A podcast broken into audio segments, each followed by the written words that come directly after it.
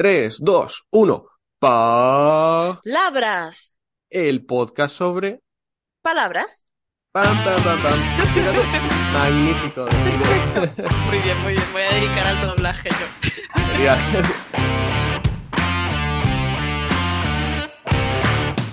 Hola, hola, soy Borja Odriozola y estás escuchando un nuevo episodio sobre Palabras, el podcast sobre palabras. Y hoy no estoy solo porque me acompaña Desiré. Desiré, ¿quién eres? ¿Quién soy? ¿Quién soy? Esa es una pregunta difícil Filosófica. Bueno, yo soy profesora de español en dos proyectos, en Habla, Habla con ellas y en español coloquial. Lleva poco tiempo. Sí, ahora mismo estás en Instagram, pero dentro de poco, eh, al menos en el momento en que grabamos esto, Sí. vas a lanzar la tienda online, eh, un montón de Sí, cosas un chulas. proyecto de podcast, hay muchos proyectitos con, tanto con Habla con ellas como con la nueva cuenta de español coloquial, pero la de español coloquial, como acaba de empezar, está todo todavía en proceso. Sí, Vale, vale. Al final del todo te voy a pedir los enlaces, eh, los pondré en las notas del episodio y cuando hayas lanzado definitivamente eh, tu nuevo proyecto ya lo, lo añadiremos. Y perfecto, genial. coloquial, coloquial, era justo esa la palabra, ¿no? Que querías traer al podcast. Claro, esa, no sé si ha sido buena idea o no, pero, pero esa, esa es. No, porque he buscado el origen yo también y he dicho, ah, pues hay otras que tienen como un origen un poco más interesante, ¿no? Pero, Sí, hay bueno, palabras que tienen etimologías más misteriosas y así, pero, claro, pero bueno, coloquial da muchísimo juego también en otros sentidos, ¿no? Porque, bueno, ahora nos explicarás, pero el origen de coloquial, entonces, ¿de dónde, sabes de dónde viene? Pero no me preguntes. Bueno, viene del latín, obviamente, que significa, si no me equivoco, hablar, Hablar, ¿no? sí, eso es. Lo que he estado viendo es que viene de con, bueno, de con, de la preposición, y Loki, el, el hermano de Ah, Thor, no, es broma, Loki de, de hablar, no, es como hablar con otros. Sí, básicamente es ah. comunicarse, ¿no? Es verdad. Pero qué, qué, qué bonito. Porque al final lo coloquial siempre se dice, ¿no? Que, que solamente se habla coloquial en determinados contextos, pero el origen de la palabra es hablar con otros, que al final es Hablar, sí, parece siempre. que coloquial significa hablar en un registro bajo o algo así, y simplemente Sí, significa hablar, ¿no? Comunicarse. exacto, exacto, y, exacto. y antes de que profundicemos en lo Sí, coloquial y sí, que no quiero adelantar yo tampoco nada. ¿por qué le has puesto ese nombre a tu nuevo proyecto, Español Coloquial? Eh, pues porque quería que fuera claro, o sea, que se entendiera perfectamente lo que estaba haciendo, porque es un proyecto muy específico. O sea, se dirige a estudiantes de niveles muy altos y estudiantes que quieren aprender ese registro del español. O sea, si tú quieres aprobar un DELE, esa no es la página, porque el DELE utiliza un registro estándar o formal, ¿no? Si tú te vas a dedicar a hacer conferencias en la universidad, pues igual tampoco es tu lugar. Pero si tú lo que quieres es hablar con nativos, entender a los nativos cuando hablan entre ellos en un contexto pues relajado, ¿no? En el bar, con la familia, entonces esa es la cuenta. Y mi proyecto es muy ambicioso, pero se, se reduce, si se puede reducir, a eso, al español coloquial, al español que se habla en un contexto informal, relajado, con amigos, con familia, que al final creo que es el más difícil, ¿no? de, de aprender, o al Total, que menos, totalmente. eh, al que menos acceso tenemos. Sí, porque muchas veces accedemos al español o a otros idiomas desde un ambiente eh, académico Claro, y justo creo, ya me has respondido a lo siguiente que te quería preguntar, que, Ay, que perdón, No, no, no, pregunta. fantástico. Yo todo lo que sea no trabajar y que lo hagas tú, yo. Te iba, te iba a preguntar que qué es para ti una conversación coloquial, ¿no? Y has mencionado pues las conversaciones en las terrazas con amigos, con la familia. Eh, ¿al- Claro, ¿algo más sobre qué es una conversación coloquial? claro. Una conversación coloquial es, eh, es aquella que tú tienes con personas con las que puedes estar relajado, relajada. Para mí la palabra es el relax, ¿no? La relajación, ¿no? Que puedes dejarte llevar, que puedes eh, decir lo que quieras sin tener que, que limitarlo, eh, sin que la otra persona se vaya a ofender. O sea, eh, también es importante hacer una diferencia entre el español coloquial y otros idiomas coloquiales. Porque sí, he observado también que en, en mis clases muchos estudiantes me dicen, "Ah, pero ¿cómo vas a decir esto a, a una persona, ¿no? Tan directamente, o ¿cómo vas a decir una palabrota en este contexto? Yo en mi idioma jamás lo haría.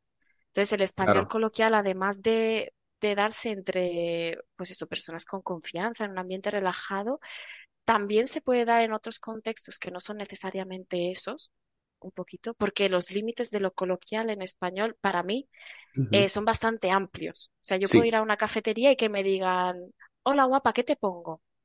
¿No? Y eso a mí me parece muy eh, coloquial, ujú. pero en español se permite eso, porque es un idioma como de proximidad, muy cercano.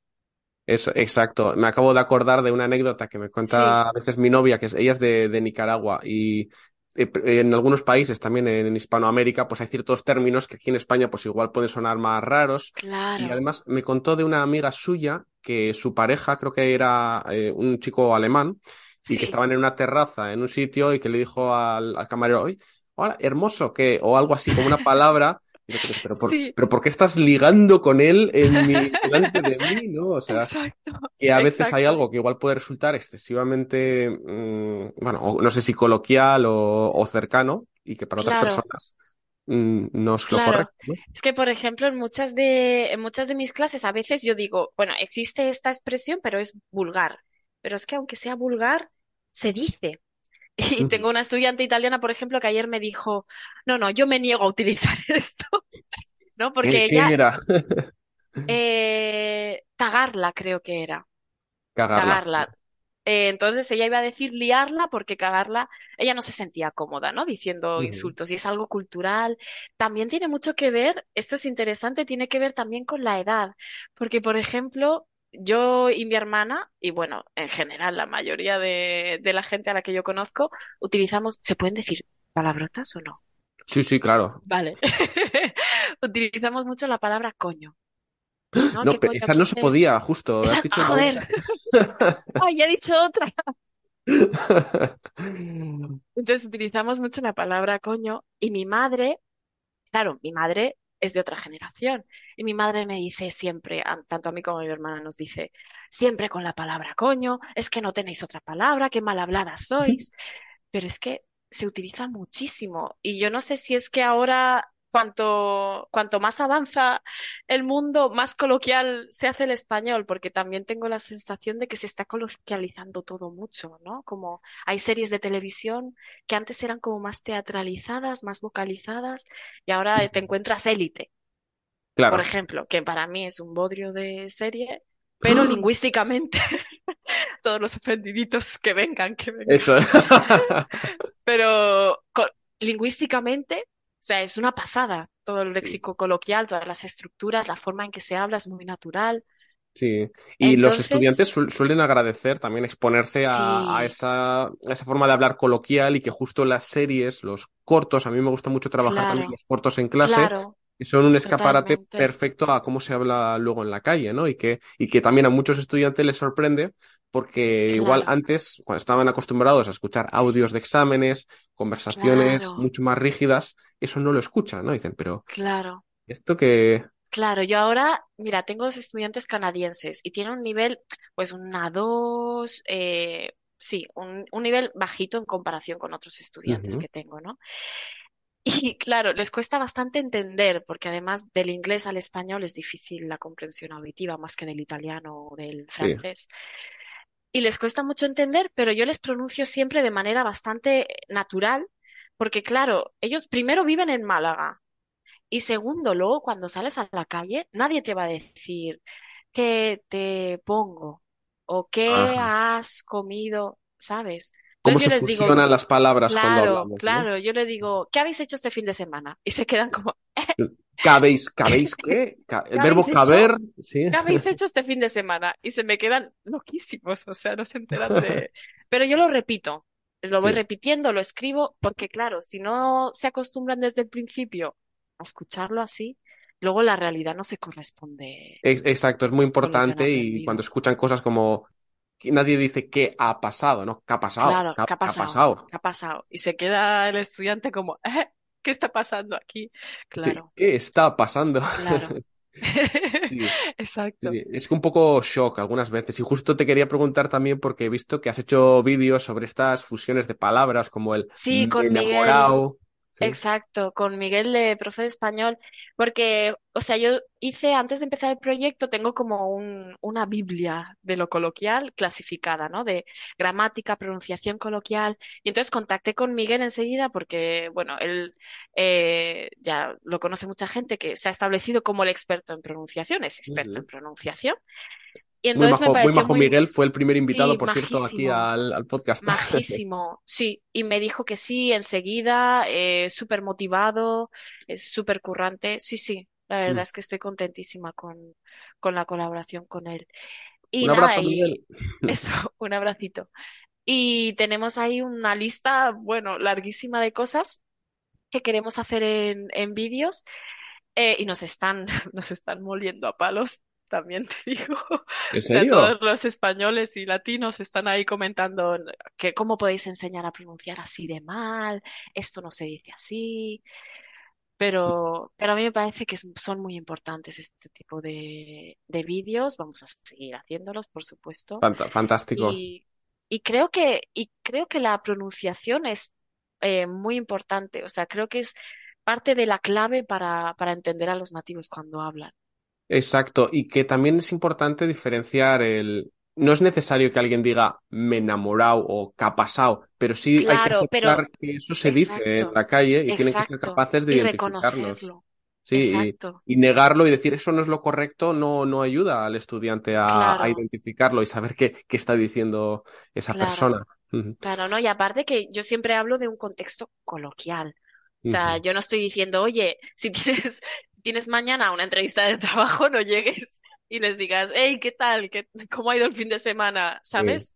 ¿Qué ha pasado? No, ¿Qué no pasa, estoy bro? No. promoviendo, exacto, no estoy promoviendo ese tipo de cosas. O sea, está claro, yo tengo coloquial escrito en todas partes en mi perfil. O sea, y tengo la banderita de España, a pesar de, de sus connotaciones políticas, tengo la banderita de España para que quede claro, ¿no? Que yo estoy haciendo español coloquial de España. Bueno, bueno, en sea, este episodio estás diciendo que sí, coño, la bandera de España. Nos falta hablar de Yo vacunas he venido desatada, desatada. Mira, y justo, eh, mira, te quería preguntar también eh, por el tema de, mm, como los estudiantes ya entienden que el español pues tiende a ser más coloquial, al menos en España, que somos Sí, muy... eh, ¿dónde pondría, se podría poner la barrera entre ser coloquial y ser excesivamente vulgar, ¿no? O sea, ¿hay alguna manera de no pasar esos límites que dices, por ejemplo, para la entrevista de trabajo claro. Mira, yo siempre, esto lo decimos Marisa y yo, de hecho tenemos un vídeo, no sé si lo hemos puesto ya, en el que decimos esto. Siempre que eh, no sepas dónde está el límite, utiliza el lenguaje no verbal. Porque el español al final lo importante es que es una cultura de proximidad. Y es una cultura de Mm. proximidad en casi todos los contextos.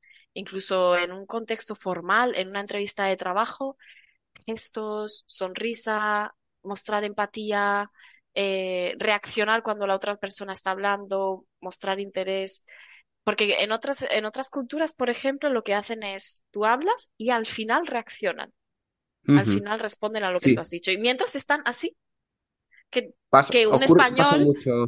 Claro, que un español se queda pensando, eh, le estoy aburriendo. O sea, se está aburriendo, no le interesa lo que le estoy diciendo, ¿no? Porque Eso nosotros, lo veo mucho en estudiantes o nórdicos o de países claro, algunos de Alemania, exacto, que te miran con mucha atención, realmente están muy atentos, pero puedes tener la sensación de que como no están teniendo una reacción física inmediata, como que, no sabes si es que están muy fríos, pero, pero no. Es que fíjate, tú ahora mismo, tú estás hablando y yo estoy todo el rato haciendo, sí, sí, sí, claro, claro, claro. Y es como que te estoy interrumpiendo, pero esto es lo que hace que yo muestre empatía, que yo muestre cercanía.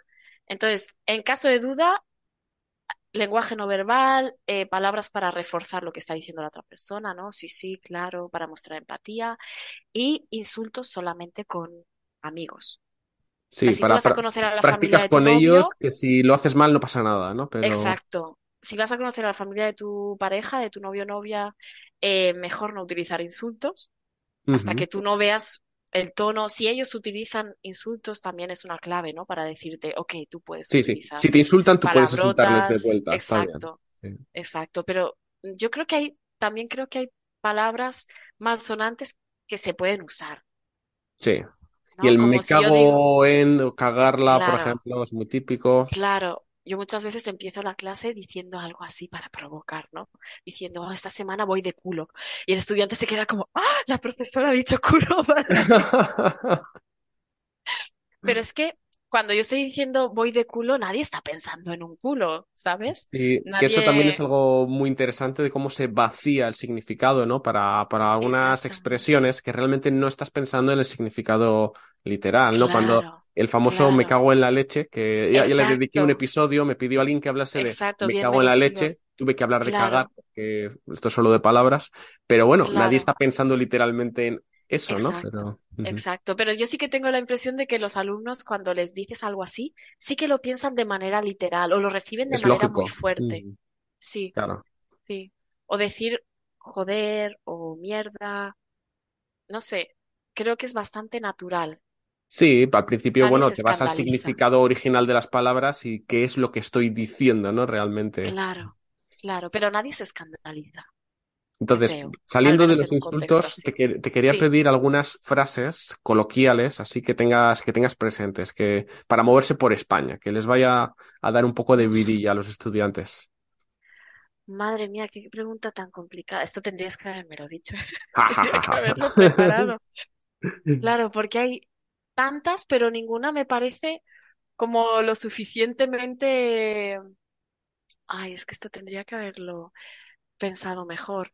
A ver, todas las reacciones con qué, en realidad, porque no, o sea, aunque los estudiantes lo entiendan, siento que no las utilizan mucho y creo que los Por españoles ejemplo, reaccionamos mucho con qué, como qué asco, qué mal, qué bien, qué Mm, sí, desastre. Todo esto para reaccionar. Siempre con sí, qué y luego lo que quieras decir, porque tengo la sensación de que ellos dicen algo como una frase completa, sí, ¿no? sí, De es esto es verdad. asqueroso, esto me da asco, pero hay una tendencia de reaccionar con qué, todo con qué. Es verdad que es un recurso locos, muy, muy fácil, realmente, que pueden utilizar simplemente qué con un adjetivo, Sí, qué asco, qué desastre, qué lo que sea, pero que tal vez no sea tan intuitivo para ellos, pero... claro, claro. Sí que es- en niveles más altos sí que lo veo más, pero, ay, y así es que me pillas desprevenida, porque las frases que me vienen a la mente son demasiado complejas, ya. ¿sabes? Así, ha sido un poco tramposo el mira, preguntarte esto así de repente. lo que sí te puedo decir es que hay muchas maneras, esto me he dado cuenta preparando materiales, hay muchas maneras de decir mucho. O sea, de Vamos, expresar vamos con el, algunas. el, sí, porque el español es como un idioma muy enfático, con mucha intensidad. Entonces, yo puedo decir mucho, mazo, mogollón, un montón, pero también puedo decir eh, hace un frío que no veas, hace un frío que pela, hace un frío que flipas, hace un frío que alucinas. Hay un montón, o sea, hay muchos Montón, mogollón, mazo, sí. Exacto. O, por ejemplo, puedo decir, con lo bien que estaba yo en la playa y ahora me toca ir a trabajar. Con lo bien que estaba yo en la playa. Para decir, estaba muy bien en la playa. Eso es, con lo bien, sí, exacto. Exacto. Quiero, quiero añadir una que es de Sí, Nicaragua, tal vez se usa en algún otro país de Centroamérica, que es cachimbo, un cachimbo de cosas, que me Ay, me encanta. encanta. Un cachimbo. Me Sí, encanta. No lo había escuchado, ¿ves? Sí, pues eso, un pedazo, un pedazo de, de fresa. Me he comprado fresas y había una fresa que era enorme, ¿no? Un pedazo de fresa. Un pedazo pedazo de de... piso el que me he comprado.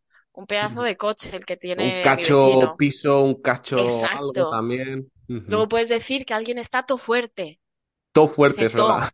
Todo mazao. Exacto. Es que hay un montón de formas de decir mucho, muy, de darle intensidad, de darle ahí Totalmente. f- fuegote, Sí, sí. Pero no vamos a agobiarles más a los estudiantes, que yo creo que Sí, ya habrán estado tomando notas como locos con este pasa. episodio. Bueno, si les sirve de consuelo, eh, todo estará en mi cuenta. O sea, ya hay algunas cositas eh, y todo esto yo lo voy a ir publicando en mi cuenta. O sea que van a Eso tener yo, yo muchos recomiendo. Y recomiendo a todos los que estéis escuchando esto que os vayáis a los enlaces que os vamos a dejar aquí en el episodio. Y antes de terminar, dos cosas. Una será la, Sí. res- la pregunta sorpresa que, que te diré Ah, claro, ahora del, del anterior. en un momento, pero también para terminar, Sí, Desiree, no sé si quieres dar algún consejo en general, eh, aparte del tema de la proximidad, que tengan en cuenta del lenguaje corporal, si quieres dar algún consejo a los estudiantes para sentirse más cómodos en conversaciones coloquiales. Eh, yo recomendaría, sobre todo, claro, es que esto aquí entra en juego la autoestima de, de cada uno, ¿no? Y cómo se, Ujú. cómo se lo toma. Pero sí que recomendaría que para aprender español coloquial hay que hacerlo de manera activa. Es decir, no basta con solamente escuchar o solamente leer o solamente hay que, si yo estoy escuchando, fijarme bien en cómo se pronuncia, en qué es lo que están diciendo, la estructura, todas las palabras, porque es la única manera, creo, de, de conseguir realmente acceder a ese mundo. Sí, sí, no puede ser algo pasivo, tienes que Claro, ponerlo en es muy práctica con difícil tu hacerlo de manera pasiva. Sí, sí. Pues buen- buenísimo consejo. Y ahora sí, vamos con la pregunta que A ver, es, a ver, ¿qué preferirías? ¿Ser sorda o ciega? Ciega, ciega. Por, por una Ciega. cuestión práctica, yo puedo seguir trabajando eh, si soy ciega, si soy sorda, no. Y aparte, yo no puedo vivir sin, sin palabras, Sin ¿no? palabras, exacto. ¿Cómo Sin vas a hablar palabras de como manera este coloquial podcast. si no? Exacto, Pues exacto, cuando me sí. lo planteó, esto lo planteó una de mis estudiantes que estuvo en el podcast hace poco y yo al principio pensé, jo, es que es como muy genérica, además todo el mundo va a decir sordo y luego dije, ay no, espera, si esto va Claro, para, va para Desiree y claro, no. Y yo soy una persona que disfruta mucho de la estética, de los colores, pero no podría vivir sin, por- sin acentos, sin idiomas, sin palabras, no podría vivir. Sí, maravilloso. Pues me ha encantado tu respuesta. Me vas a pasar luego la pregunta secreta que ya me has comentado, sí, pero me la confirmas para la siguiente exacto, persona que venga al podcast. exacto. Y nada, Desiree, pues ha sido un placer charlar, charlar Qué va, el contigo. placer ha A ver, sido mío a ver si muchas nos por... vemos más pronto, que ya estuvimos en Valencia hace unos, hace unos Sí, meses. pues sí, pues sí, a ver si coincidimos otra vez. Muchas gracias por invitarme, Borja, Nada, encantado de verte por aquí. Un abrazo, Vale, Desiree. Y eso, vamos a dejar todos los enlaces, ¿vale? Los que me digas de tu nuevo proyecto, el, el tuyo de toda la vida. Y nada, nos escuchamos en el próximo episodio. Hasta pronto. Chao, chao.